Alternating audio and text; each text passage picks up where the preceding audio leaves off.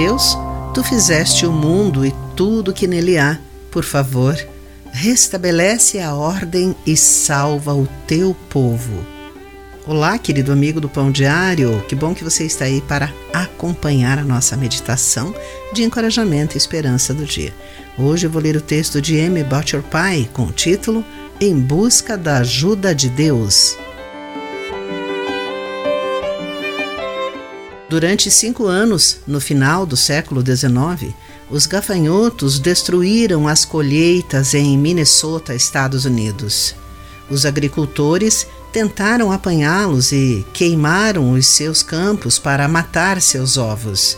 Sentindo-se desesperados e à beira da fome, muitos separaram um dia de oração, ansiando em conjunto pela ajuda de Deus o governador do estado cedeu e separou o dia 26 de abril para orar. Dias após a oração coletiva, o tempo esquentou e os ovos começaram a eclodir. Mas quatro dias depois, uma queda de temperatura os surpreendeu e satisfez muitos, pois as temperaturas congelantes mataram as larvas.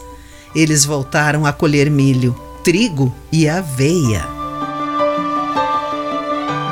A oração também esteve por detrás da salvação do povo de Deus durante o período do rei Josafá. Quando o rei soube que um vasto exército vinha contra ele, chamou o povo de Deus para orar e jejuar. O povo lembrou a Deus como ele os tinha salvado em tempos passados.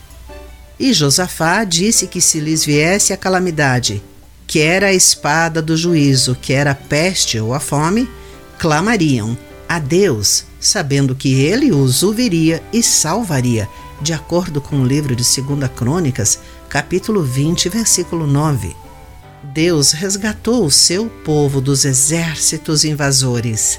Ele nos ouve quando clamamos a Ele em aflição qualquer que seja a sua preocupação, seja um problema de relacionamento ou outra ameaça.